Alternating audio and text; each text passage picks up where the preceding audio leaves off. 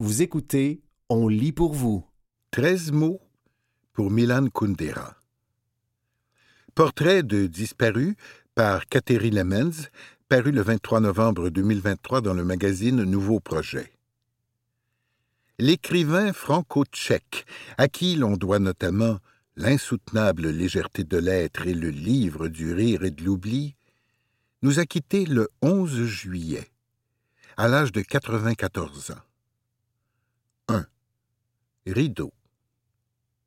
Parce que Kundera a férocement protégé sa vie privée et ce qu'il définissait comme son œuvre, comme l'essentiel du parasitage biographique, je n'ai jamais rien cherché à savoir sur son histoire personnelle, dont je connais à peine quelques petits détails. Oui, je me souviens vaguement du visage de Vera, photographié rigolant avec lui dans un vieil article que j'ai consulté pendant mes études. Dans le grand testament littéraire qu'il nous a légué, il n'a jamais cessé de nous interdire d'arracher le rideau de la vie privée, d'aller fouiller là où son œuvre n'est pas, là où la littérature n'est pas, dans l'inessentiel, dans la biographie de l'auteur, dans les poubelles, là où nous ne sommes pas chez nous. Comme il l'explicite dans les Testaments trahis, la vie sans secret le fantasme lyrique de la transparence, de la vie privée exposée, montrée à tous et toutes sans rideau aucun, tient d'une vieille utopie totalitaire à laquelle s'oppose la pudeur, la possibilité de notre liberté et dont l'enjeu le plus grand est la survie ou la disparition de l'individu. Si je l'imagine bien sûr, homme de chair et d'os projeté dans l'histoire turbulente et parfois loufoque de son époque, et s'il m'est difficile de ne pas lui associer certains traits qui reviennent chez ses personnages, tant masculins que féminins, quand j'écris Kundera, je ne parle jamais que de ce personnage de romancier et d'essayiste que je recrée à partir de ses livres de l'autre côté de la fenêtre, sans jamais essayer d'arracher les rideaux, de forcer les portes ou les serrures. Je réunis donc ici de mémoire surtout et de manière élective, en pensant à ces 89 mots, quelques-uns des mots clés qui me restent lorsque je pense à son œuvre. 2. Rire. De l'expérience littéraire, j'ai compris que je n'attends pas qu'une seule chose, mais bien une pluralité de regards et d'éclairages sur cette folie et grande beauté qu'est l'existence. Pourtant, je me sais plus attentive à la présence d'un avertissement à l'horizon de certaines œuvres, car la littérature nous permet de mettre en lumière l'histoire de la bêtise et la bêtise à l'œuvre dans l'histoire, afin que nous puissions repérer son éventuel retour dans le présent. Les œuvres des écrivains et écrivaines qui ont connu et écrit le totalitarisme, les dérives fascistes et encore davantage le doublé fascisme-communisme, les dictatures m'intéressent tout particulièrement. J'ai l'impression d'y voir luire des risques que nous encourons pour les avoir déjà rencontrés, et peut-être la possibilité de les déjouer. C'est une fonction centrale du roman et de la culture pour Kundera. Transformer l'horreur en sagesse existentielle. Mais pour accéder à cette transsubstantiation, il nous faut passer par l'incertitude et la relativisation qu'engendre la multiplication des points de vue et l'ironie romanesque, qui n'est pas la satire et qui ne peut être comprise que par une lecture lente et attentive qui fait ressortir dans une œuvre des rapports ironiques. Il nous faut alors aussi comprendre le grand rire ce rire religieux, dirait David Foster Wallace, qui consiste à percevoir, par-delà l'insoutenable, le cauchemardesque, l'absurde, un point de rupture où, plutôt que l'écrasement ou l'indignation, il devient possible de ressentir, exactement et simultanément, notre enfermement et notre libération. 3. Dévastation. C'est ma mère qui m'a offert l'insoutenable légèreté de l'être. J'avais quinze ans, J'étais tout à la fois punk et rat de bibliothèque, et surtout en grand conflit avec le monde, tout habité que j'étais par le sentiment fiévreux que les livres et la culture y pouvaient quelque chose. Toute l'œuvre de Kundera dépeint la dévastation du monde et la ruine de l'esprit. De l'Europe, toujours conçue chez Kundera comme entité spirituelle et non comme entité géographique ou politique. Ses romans et essais dépeignent inlassablement l'ignorance étroite et satisfaite qui procède à la destruction de la beauté et au rétrécissement de l'esprit pour l'ajuster à sa mesure. Dans la littérature les petites nations, c'est le mot vandalisme qu'il va utiliser pour décrire la crise de l'esprit européen, et cette destruction reviendra sous plusieurs formes dans son œuvre. Destruction par le bruit, devenu omniprésent par rapport au silence ou à la musique, par la laideur généralisée à laquelle on finit par s'habituer à force d'y vivre, par le kitsch, désir d'un accord sans faille avec l'être, négation de la merde, miroir embellissant de l'idylle, allant de pair avec le mensonge totalitaire qui ne supporte ni écart ni dissension. Par l'oubli généralisé qui entraîne à sa suite la ruine de l'héritage du passé. Le punk pousse le constat du saccage du monde vers le bruit et la rage, comme un miroir enlaidissant qui provoque l'aggravation. À l'inverse, Kundera nous invite à faire un pas de côté, comme l'écrivait François Ricard, et à prendre seul, s'il le faut, contre le monde, le parti du monde, comme le disait Kafka. De sorte que j'aurais envie de reprendre ces quelques lignes de la toute fin de La plaisanterie. Que la faute est peut-être de ne pas prendre en pitié ce monde dévasté, et qu'en nous détournant de lui, nous risquons d'aggraver cette destruction, et ainsi son malheur est le nôtre. Kundera, est-ce cela que vous êtes venu nous dire au fil des ans et des œuvres? Plaider la compassion pour un monde dévasté?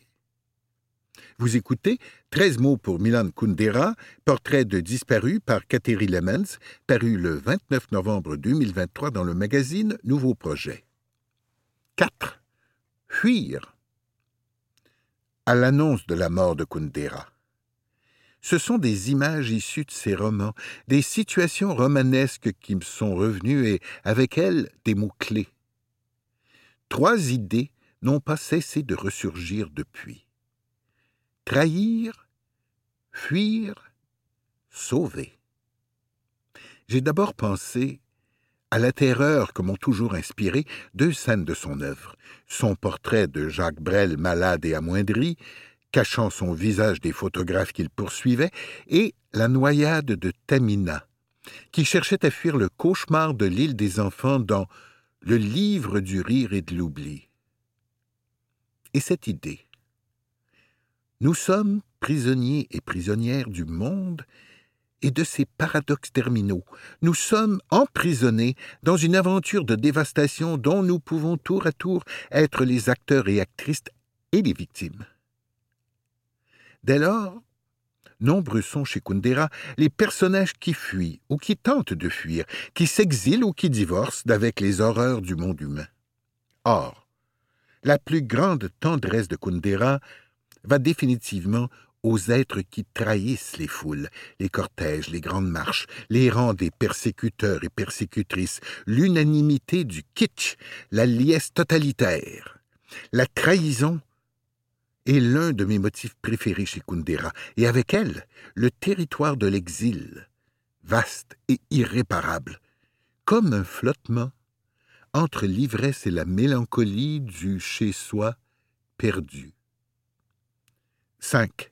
Lyrisme. C'est de moi que Kundera me sauve, de mes élans lyriques, de la tentation du kitsch, et il me semble toujours qu'on devrait le lire en riant de nos errances sentimentales, en reconnaissant notre propre kitsch, notre propre lyrisme, et en lui conférant dès lors une légèreté. En rendant notre danger inoffensif, en nous empêchant d'adhérer au masque de sérieux apposé sur les illusions du monde et du temps. 6. Écrire. J'ai rarement enseigné l'œuvre de Kundera, même si ses romans, truffés d'essais spécifiquement romanesques, et ses essais, truffés de récits et d'anecdotes jamais didactiques, sont de formidables professeurs de lettres et de création littéraire. En faisant de ces personnages des égaux expérimentaux, Kundera permet d'échapper à l'intenable identification entre le romancier et ses personnages explorer à partir de codes, de mots-clés, de motifs, ces personnages se présentent comme des possibilités existentielles, mais ils ne sont en rien réductibles à la biographie de l'auteur, ils en sont des variations imaginaires. En revanche, la pensée de Kundera possède des qualités inhibitoires. Il fait de la connaissance la seule morale du roman, précise que le roman qui ne découvre pas une portion jusqu'alors inconnue de l'existence est immoral. Il pousse la littérature romanesque à emprunter les grandes avenues inexplorées du grand art qu'est le roman. Mais alors, encore faut-il reconnaître le roman comme un art et bien connaître son histoire. Dans le livre du rire et de l'oubli, il ridiculise la graphomanie l'impulsion frénétique généralisée d'écrire des livres et de les montrer au monde entier. Il m'est d'ailleurs souvent arrivé de me demander si la graphomanie ne s'était pas finalement muée en automanie généralisée, là où le désir de se montrer au plus grand nombre, propulsé par les moyens de la technologie, aurait remplacé et supplanté la lente exploration romanesque de l'existence à laquelle il nous a tant conviés. 7. Vache. Je pense que j'ai d'abord aimé Kundera pour ses personnages féminins et pour le souci qu'ils opposent à la bêtise et à la méchanceté exercée à l'égard des êtres les plus faibles, les plus fragiles, les animaux. Kundera n'est pas vraiment un écrivain de la nature, mais dans ses romans, la nature et les animaux reviennent comme un des grands motifs de l'oubli de l'être et de l'erreur morale de l'humanité. Plusieurs de mes passages préférés dans son œuvre touchent à ce motif. Sauver ou vouloir sauver. Il y a notamment cette scène dans l'insoutenable légèreté de l'être où Teresa reconduit son troupeau de génisses avec son chien Karinine, gardien de troupeau mortellement malade. Teresa observe ses vaches et caresse la tête de Karinine avec tendresse, tout en réfléchissant au sort des vaches et des chiens parfois si maltraités. À partir de cette tendresse gratuite, sincère, se développe alors une pensée des rapports entre l'homme, la nature et les animaux. Le véritable test moral de l'humanité, le plus radical, qui se situe à un niveau si profond qu'il échappe à notre regard, écrit alors Kundera, ce sont ses relations avec ceux qui sont à sa merci, les animaux. Et c'est ici que s'est produite la plus grande faille de l'homme, débâcle fondamental dont toutes les autres découlent. 8. Érotisme. On a amplement fait remarquer que le sexe et l'érotisme occupent une place prépondérante et souvent malaisante dans les œuvres de Kundera. En explorant les situations existentielles, parfois sexuelles, dans lesquelles se révèle ce qui est secret ou caché en nous, ces romans regorgent de moments où l'érotisme s'avère un ratage et où, parfois vécu comme connaissance libertine ou donjuanesque, le désir est présenté comme une entreprise de collectionneur de singularité.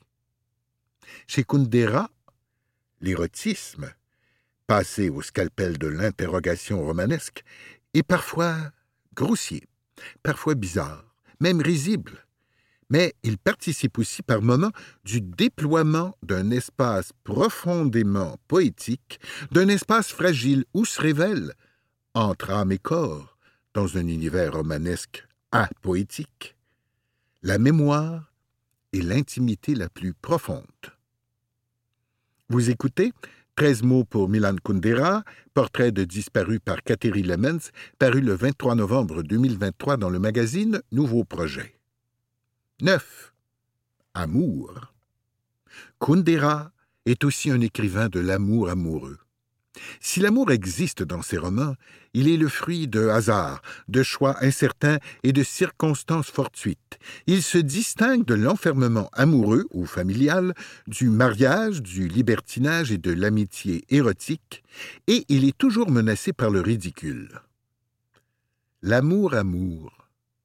L'amour amoureux naît essentiellement de récits et de métaphores qui viennent distinguer, dans l'imaginaire d'un personnage, l'attachement de la curiosité et qui constitue sa mémoire poétique. Il se révèle souvent au bout du chemin, par-delà les infidélités, les errances, les doutes. Il est le chemin dont on comprend qu'il a été partagé une fois qu'on l'a partagé. 10. Réversibilité. Les valeurs ne sont pas stables chez Kundera, elles sont réversibles. Elles changent avec le temps, elle change suivant les personnages qui font l'épreuve de l'existence, qui en sont prisonniers. La célèbre insoutenable légèreté de l'être n'est pas l'apanage de tous les personnages du roman homonyme. Elle caractérise surtout Thomas, Sabina et le fils Staline. Teresa, par exemple, est déterminée par d'autres motifs existentiels, d'autres mots-clés.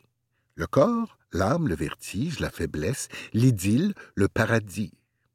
Franz, quant à lui, n'arrive pas à comprendre la légèreté et l'érotisme de Sabina. Leur relation se trouve ainsi placée sous le signe d'une série de malentendus sémantiques aussi révélateurs qu'irréconciliables. 11. Roman. Quand Kundera est mort, un journaliste m'a contacté. Au cours du bref entretien, j'ai bien senti que ce qui l'intéressait le plus, c'était le parcours biographique de Kundera, ou encore l'utilisation qu'on fait de ses propos pour critiquer certains mouvements intellectuels ou idéologiques. Je n'ai rien dit de très intéressant, et je n'ai pas parlé de la méfiance si grande de Kundera envers les journalistes, à qui il avait cessé de donner des entrevues je n'ai pu m'en tenir qu'à la réplique définitive de Kundera aux questions Vous êtes communiste? Vous êtes de gauche ou de droite Non, nous rappelle pour toujours Kundera. Je suis romancier. Il est pourtant vrai que Kundera en avait contre l'esprit de procès, cette réduction de l'art à la morale, qu'il n'avait pas cessé de traquer l'immaturité à l'œuvre dans le social et le politique, et qu'il nous a mis et mis en garde à cet égard. Si l'esprit du procès réussit à anéantir la culture de ce siècle, il ne restera derrière nous qu'un souvenir des atrocités chantées par une chorale d'enfants. Il me semble que c'est en pénitent amusé que Kundera a observé l'infantocratie, l'âge lyrique et le culte de la jeunesse qui marque notre époque. Mais il y a aussi chez lui, tout aussi risible, ceux et celles qui pointent des index accusateurs, et penser que Kundera donnera raison aux tenants et tenantes d'une morale, d'une idéologie ou d'une autre, ou à toute autre chose que l'art du roman, qui est esprit de complexité, c'est se tromper. Que la revendication centrale de Kundera, je suis romancier, je ne crois qu'au roman. Vous ne pouvez m'accoler aucune autre étiquette, vous ne pouvez ni me réduire aux politiques, ni m'utiliser à des fins politiques. Est aussi peu de poids à ce moment crucial, m'a tout à coup semblé tristement comique et horriblement prophétique.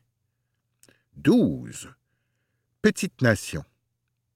Une petite nation est une nation dont les frontières peuvent être historiquement instables et dont l'existence se trouve toujours menacée par sa possible disparition. Kundera pensait surtout les petites nations à l'intérieur du contexte particulier de l'Europe centrale et plaçait la possibilité de leur survie entre les mains des écrivains et écrivaines et leur capacité de renoncer au provincialisme est d'accéder à l'universel dans toute sa diversité. On remarquera son attachement profond à l'horizon de la littérature mondiale, la Weltliteratur. Survivre pour une petite nation, ce sera exister dans les yeux de ce qu'elle aime, souligne-t-il, dans un Occident kidnappé, être reconnu, vu par ce à quoi elle accorde de la valeur.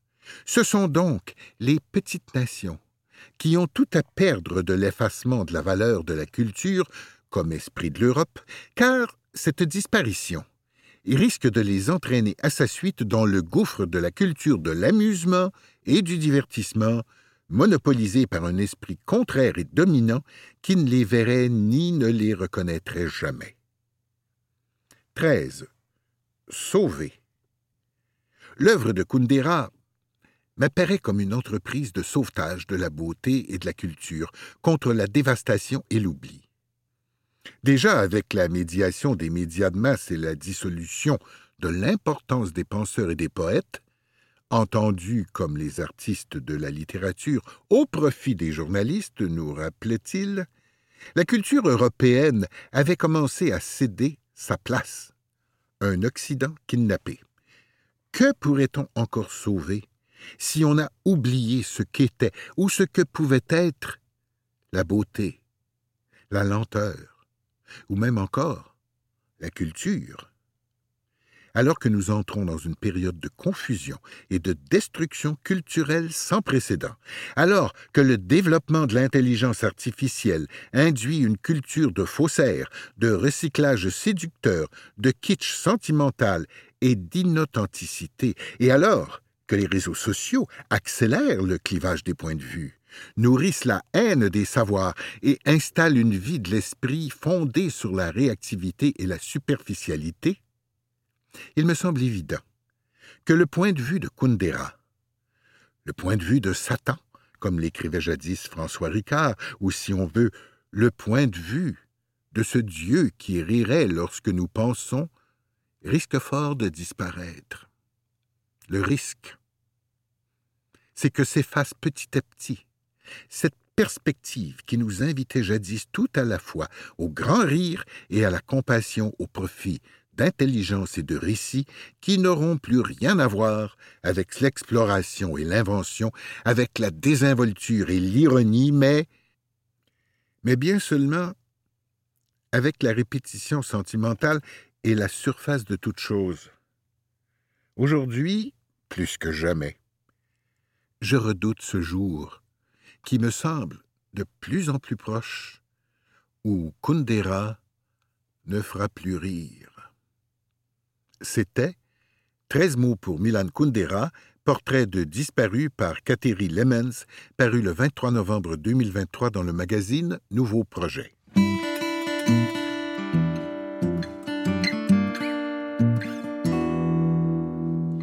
Vite chez l'optométriste. Un texte de Marie-Josée Roy, paru en octobre 2023 dans le magazine Bel Âge. Il est connu comme l'expert en matière de vision, mais ce spécialiste peut aussi contribuer à résoudre de nombreux problèmes de santé oculaire. On en discute avec Guillaume Fortin, président de l'Association des optométristes du Québec. Quels sont les types d'urgences auxquels les optométristes sont appelés à répondre? On peut traiter les conjonctivites, les kératites, dont souffrent parfois les porteurs de lentilles cornéennes, les ulcères de cornée, les corps étrangers qui se sont introduits dans l'œil. Si un patient a la perte de vision aiguë, qu'il se lève un matin et ne voit plus d'un œil, la meilleure personne à consulter dans un délai de 24 à 48 heures est un optométriste. Il s'agit de la personne la mieux placée pour diriger le patient vers le bon spécialiste au besoin. Quel type de médicaments l'optométriste peut-il prescrire? Il peut prescrire les médicaments topiques, gouttes, crèmes, onguents, pour l'œil, comme les traitements pour le glaucome, les antibiotiques, les anti-inflammatoires, la cortisone et les antiviraux pour les kératites à herpès simplex, qui sont des feux sauvages dans l'œil. Il peut aussi prescrire les médicaments oraux, comme des antibiotiques et des antiviraux, qui s'appliquent aux troubles de santé oculaire. Quelle est la différence entre un opticien, un optométriste et un ophtalmologiste? L'opticien, qui a une formation technique, s'occupe de la lunette et du verre de contact. Il ne fait pas d'examen de la vue, mais il donne des conseils importants au sujet des caractéristiques du produit à utiliser selon la prescription émise par l'optométriste. Ce dernier doit compléter une formation universitaire de cinq ans avant de pouvoir exercer son métier. Il réalise les examens de la vue, mais aussi le dépistage des maladies de l'œil et le traitement de certaines conditions pathologiques de l'œil. L'ophtalmologiste, pour sa part, est avant tout un médecin qui s'est spécialisé en chirurgie et en ophtalmologie pendant sa formation universitaire d'une durée de 8 à 10 ans. Il prend en charge les cas plus complexes et réalise les chirurgies de l'œil pour les cataractes, par exemple. La santé de nos yeux, on y voit. Si les examens de la vue s'inscrivent en tout temps dans le maintien d'une bonne santé, ils deviennent incontournables en vieillissant. À partir de la cinquantaine, il devient plus important d'aller voir un optométriste chaque année ou aux deux ans, selon ses recommandations, affirme Guillaume Fortin, qui travaille à la clinique optique maltais au Saguenay. La raison en est bien simple. Les maladies de l'œil se déclarent tardivement. La plupart des diagnostics de cataracte, de glaucome, de dégénérescence maculaire, de même que les problèmes de rétinopathie diabétique, surviennent davantage dans la deuxième moitié de la vie.